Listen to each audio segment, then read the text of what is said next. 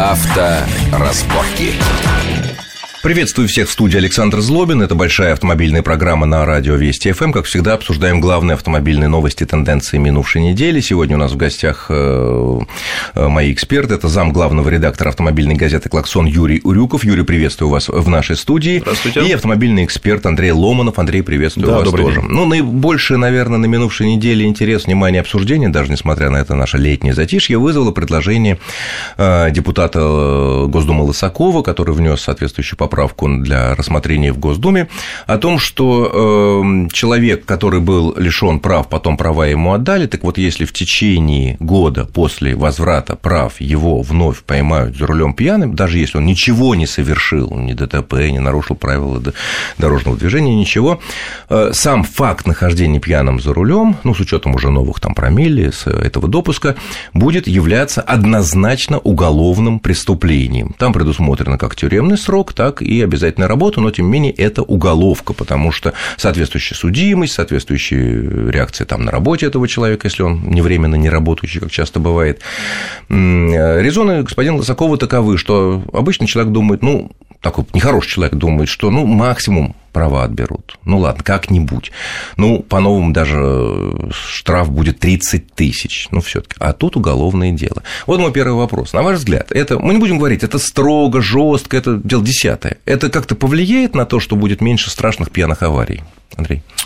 Да есть сомнения, конечно, потому что у нас всегда строгость наших законов компенсируется не всегда хорошим исполнением. Да? Если, в частности, взять ситуацию с сокращением э, сотрудников ДПС, их стало гораздо меньше на дорогах. Но стало больше камер. Да, но камера не может поймать пьяного водителя. Да? И Грозятся все... сделать камеру, которая на 200 метров поймает пары. Да нет, есть этот прибор алколазер, была прекрасная история, когда его впервые показали на выставке МВДшной. И наши инженеры говорят, прекрасная штука, она видит, что в машине есть пары алкоголя. И что? А у нас в пятницу в любом такси есть пары алкоголя, потому что везут нетрезвого человека. У нас а, может быть пассажир нетрезвый. У нас может быть много пассажиров нетрезвых. Совершенно не обязательно, что это водитель. И кто будет останавливать, еще один вопрос. Поэтому э, ну, мне на кажется... следующем посту ДПС. Ну, хорошо, ну, остановили, вышел водитель, его продули, сказали, ты трезвый. Они будут всех останавливать. Это не работающая система. Система камер, к сожалению, э, бороться с пьянством за рулем э, не может. Это только человек может. Но посредованно, скажем так, если камера видит, должна, по идее, вернее, человек, который следит за камерами, видит, что некий человек такой э, странно себя ведет на дороге, там, шахматист, там, скорость и так далее, тут можно его остановить. Но это пока у нас особо не практикуется, в отличие от Ну, это частный случай, и, конечно, такого человека, в принципе, надо остановить, трезвый он или пьяный. Если он создает Логично, опасность абсолютно. для других участников движения, значит, э, нужно хотя бы узнать, кто он и что он. И что, что его подвигло на такие подвиги автомобильные. Поэтому я очень сильно сомневаюсь, что жесткость наказания что-то даст. А то, что нужно а, бороться, это безусловно, потому что действительно и отчасти из-за того, что стала работать электронная система, а не человек, а, некая дозволенность появилась. Человек прекрасно понимает, что в крупном мегаполисе никто его, скорее всего, не остановит. Он не попадет на патруль, он не попадет на ДПСника, да, он проедет тихо. Имеется в виду электронная система в большей степени, чем э, Ну, правильно, у нас да? Э, система настроена на, на что? На то, чтобы собирать штрафы за э, скорость, за выезд на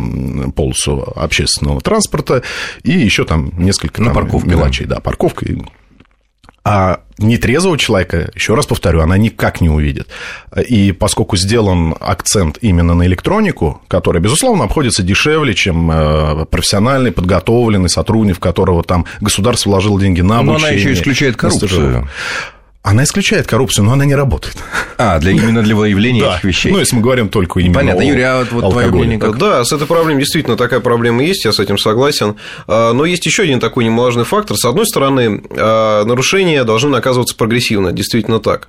Потому что есть, когда прогрессивная шкала штрафов, все становится понятно. Больше нарушаешь, чаще нарушаешь, рецидивист, соответственно, неси более тяжелое наказание. Даже а... за то наказание, за то соверш... проступок, который, если ты первый раз, он Конечно. такой значимый. Но с другой стороны, есть такой момент, э, если вот обратиться к такой углубленной статистике, есть такие данные, что э, тяжелые ДТП, именно, что называется, по пьянке с нетрезвыми водителями, они происходят зачастую в первый раз, в первый и, может быть, даже последний. Сказать человек, может быть, он чуть потихоньку пьет, он ездит там так аккуратненько там под градусом, его там никто действительно не тормозит, что в большом городе очень, в общем-то, вероятно, с учетом сокращения числа сотрудников ДПС. И рано или поздно он действительно становится таким, в общем-то, самоуверенным, получается, что он безнаказанный. То есть и, ездит уже не когда, потихоньку, да, как конечно, ты говоришь, конечно. а побыстрее. И в результате этот случай, он бывает первым и последним. Для него. Да, поэтому здесь действительно, действительно уже нужно выявлять на стадии вот этой вот первой, то есть выявлять пьяного водителя, когда он только появился, что называется, на дорогах. А закон, который, в общем-то, нам предлагают сейчас вот ввести, да, безусловно, он будет полезным, но а, таких людей, в общем-то, немного. Есть, конечно, такие фанатики, в общем-то, не знаю, герои интернета, у которых там, не знаю, общий срок лишения прав там больше их жизни, да, такие бывают, все это привлекает внимание, но их единицы, в принципе. Вот. А вот тот вот, э, что называется, меры профилактики, которые позволят избежать таких аварий, вот их-то не видно. Действительно, потому что камеры, даже вот эти фантастические все системы, которые ну, а какие могут быть здесь меры профилактики? Э, ну, собственно, тотальный контроль. Рейды. Действительно, Тотальный? Рейды. рейды. А как же, конечно. Потому что мы как-то обсуждали даже, по-моему, в эфире эту тему по поводу э, рейдов на выявление пьяных водителей. Ведь сейчас это делается все достаточно организованно. Нет уже такого произвола, как раньше. А, действительно, когда гаишник останавливает, видит, что человек трезвый, ну, он его не задерживает дальше. То есть достаточно там, не знаю, на 2 секунды остановиться, приоткрыть окно, уже, в общем все становится понятно. А, Тем более сейчас, с учетом введения вот этой маленькой нормы, которая в любом случае, ну, она Допустимая не влияет норма, на что, да. да. А если человек действительно пьяный за рулем, это видно, его действительно уже Это видно, на и это проверку. чувствуется носом, да. да. Поэтому, на мой взгляд, такие рейды нужны. Я, в общем-то, придерживаюсь этого мнения уже там не первый год и считаю, что это будет полезным. И, как показала практика, особого противодействия в обществе даже автомобилистов это не встречает. Ну, тем более, Потому что на поняли, Западе что они распространены. Конечно, конечно. И в Америке, и в Англии по пятницам, вечером, там очень даже вполне себе может это быть. Ну, мне кажется, что то, что я сейчас скажу, может э, многих удивить и даже не понравится, но, тем не менее, я за такой э, наш, к сожалению, термин за стукачество, потому что в той же Европе, например, если какой-нибудь Ганс в немецком э, выпил не три кружки пива, а пять, до дома он на машине не доедет. То есть будет звонок в полицию, и Ганса э, примут. Кто-нибудь из односельчан, Абсолютно. который потому что сидел и их, пил там. их дети ходят по этим улицам, они прекрасно понимают, у них эта система работает. У нас система, наоборот, мы почему-то до сих пор считаем, что, ну ладно, пусть тихонечко доедет, но я же не буду его сдавать. Но это неправильно. А это проистекает от недоверия к государству, его представителям, потому что считаю, что я сейчас его сдам, он все равно откупится, и результатом моего звонка или сигнала будет только то, что какой-то коррупционный гаишник еще более разбогатеет. Наверное, в этом дело. Ну, я И просто в Германии и в Америке там нет этих мыслей. Что если ставка сделана на электронику, а, как э, на систему ну, такого, да, тотального надсмотра над потоками и над водителями, то, возможно, нужно вводить систему как раз той самой информационной э, среды, чтобы сами же автолюбители говорили, что ай-яй-яй, это плохо. Потому что сейчас у нас такого нет. Мы э, к пьяному за рулем мы все прекрасно понимаем, что он опасен, что он что это плохо. Но на Ну, самом кстати, деле не мы только пьяный. По идее, жалеем если мы иногда. едем по какому-то проспекту или там по большой дороге и видим, что какая-то сумасшедшая машина, он просто ведет себя явно неадекватно, по логике, я думаю, что в той же Германии, в Америке тут же поступил бы звонок в полицию, который- Конечно. и тут же бы он был ну, выяснен, а что, почему, что подвигло его на такие подвиги. Но тут надо менять психологию. Хотите, скажу, что у нас будет сделано? Что? У нас человек становится, пусть он уедет. Это будет самая мудрая фраза. Потому что действительно никто никуда звонить не будет. Ни у кого в телефоне, э, в телефоне не забит какой-нибудь телефон оперативный ГИБДД или что-то еще. То есть кому он будет звонить? У нас этой системы нету просто. Ну, потому что нет доверия, поэтому и системы, собственно Ну, говоря, не выстроилась. Кстати, Андрей правильно говорит, потому что я однажды просто вспомнил сейчас эпизод, когда я действительно увидел на дороге такого явно неадекватного человека. Я не буду говорить, пьяный он там или нет, я не знаю. А, Но я попробовал позвонить, да, предупредить, кому. Действительно, телефон там какой-нибудь доверие ДПС, ну, нет у меня его в телефоне. Какой сразу на ум приходит? 02. Звонишь 02, Ждите сейчас вас соединят с дежурным оператором, там, тыры-пыры, 5 минут. По какому вопросу? По такому-то. Сейчас вас соединят с дежурным, там, по ГАИ. ГИБДД. Где вы находитесь? Там, такой-то, по такому-то округу. Так это продолжается все, в общем-то, минут 20. За это время понятно, Шальная что... машина ушла в, Всё. в Питер. Конечно, да. Там она уже за кольцо уехала еще куда-то. Ну, кстати говоря, если говорить, э, вот мы коснулись психологической темы, которая очень важна тоже на дорогах, если мы сравниваем там ситуации на Западной Европе или в Америке, то ведь э, у нас э, часто идут споры относительно того, а мигать ли фарами, предупреждая, что здесь засада ГАИ. Потому что считается, что если мы мигнули, значит, мы предупредили. Если мы не мигнули, мы, соответственно, человека подставили, он не видит, он там, может быть, скорость не снизит, его, так сказать. Вот. Здесь подвижек, мне кажется, тоже продолжают мигать, но меньше, чем раньше. Ну, я обратил внимание, что и в Европе иногда мигают. Ну, они по-другому, мне кажется, поводу мигают. Нет? А там засад особо как-то вот я не, не Почему? Надо очень часто, особенно Франция какая-нибудь, там они любят с радарами постоять. А, у них тоже есть такая взаимовыручка на дорогах. Но тут, наверное, нужно поговорить немножко о другом. А, у нас очень часто на пустом совершенно шоссе висит знак ограничения 60 км в час.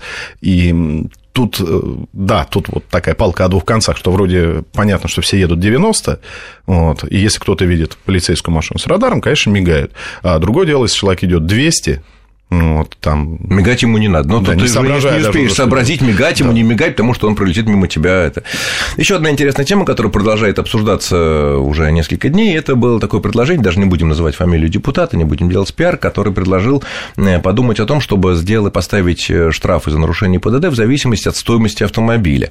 Э, мы знаем, что в Финляндии, в некоторых странах размеры штрафа зависят от дохода людей, но у нас доход, понятно, что кто ездит на больших и дорогих машинах, машинах, как правило, временно не работающие. Поэтому тут какая-то логика есть. Вот это, на ваш взгляд, коротенько, если так обсудим, будет работать, э, Юрий, давайте.